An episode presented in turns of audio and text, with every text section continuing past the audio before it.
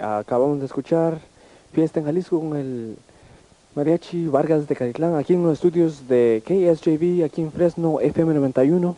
Esta es una nueva emisora, Radio Comunidad, una nueva parte del valle, de la vida del Valle de San Joaquín. Y esta mañana, hasta como eso de las 10 de la mañana, estaremos celebrando el hecho de que ahora ya estamos en el aire y estaremos tocando música, mucha música regional de todo México. Empezamos con algo de Oaxaca, con Qué linda es Oaxaca. Un día como este 4 de julio, hace 40 años, salió al aire la primera señal de la primera estación de radio bilingüe, la estación matriz de todas las demás, que fue KSJB en Fresno. Esto fue lo que los oyentes en la franja que va de Fresno a Modesto escucharon por primera vez en la frecuencia 91.5 en el lado del cuadrante dedicado a las estaciones no comerciales.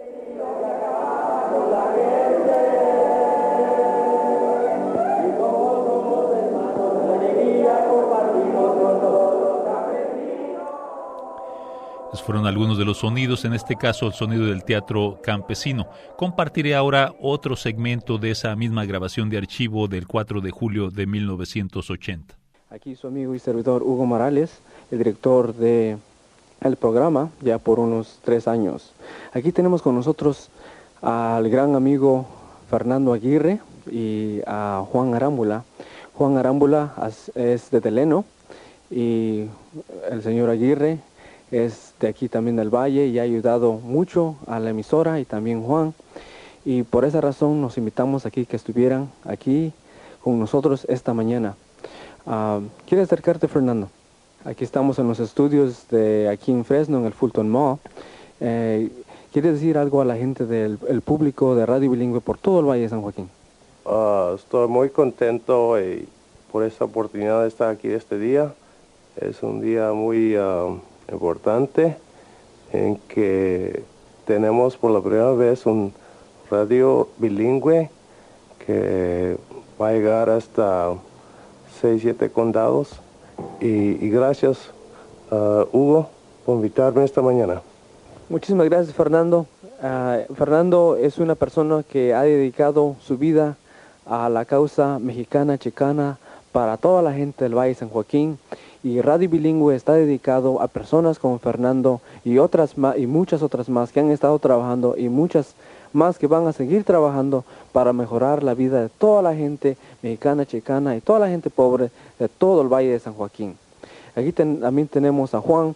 Juan es nativo de Texas, se crió en Pixley, luego después en Deleno y después siguió su carrera yendo al colegio de Harvard College, a donde nos encontramos allá en Boston. Massachusetts, y luego después él fue el primero que, que escribió la propuesta a la campaña para el desarrollo humano para que nos hubieran dado fondos para empezar esta emisora, su emisora radio bilingüe y ahora FM 91, frecuencia modulada. Ah, Juan, tú cuando escribiste aquella propuesta, ¿creías que algún día estuviéramos aquí radiando a toda la gente del Valle de San Joaquín?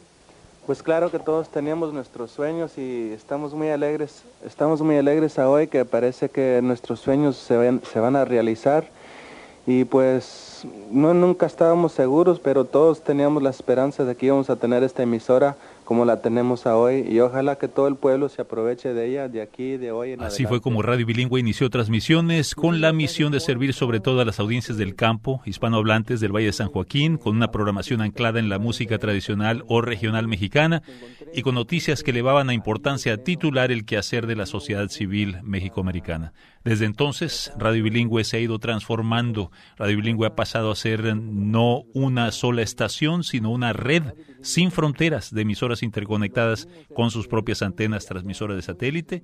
Además, el servicio de noticias locales producidas por reporteros voluntarios, reporteros descalzos, es ahora un servicio de periodismo profesional distribuido al sistema de emisoras públicas de Estados Unidos. De esta manera, Radio Bilingüe ha pasado a servir a audiencias más allá del Valle de San Joaquín, ubicadas en docenas de comunidades en Estados Unidos y en México y el resto del mundo también gracias a la web, al Internet. En medio de todos estos cambios, dos aspectos siguen constantes en Radio Bilingüe, su servicio bilingüe en español y su carácter como organización no comercial y de orientación comunitaria.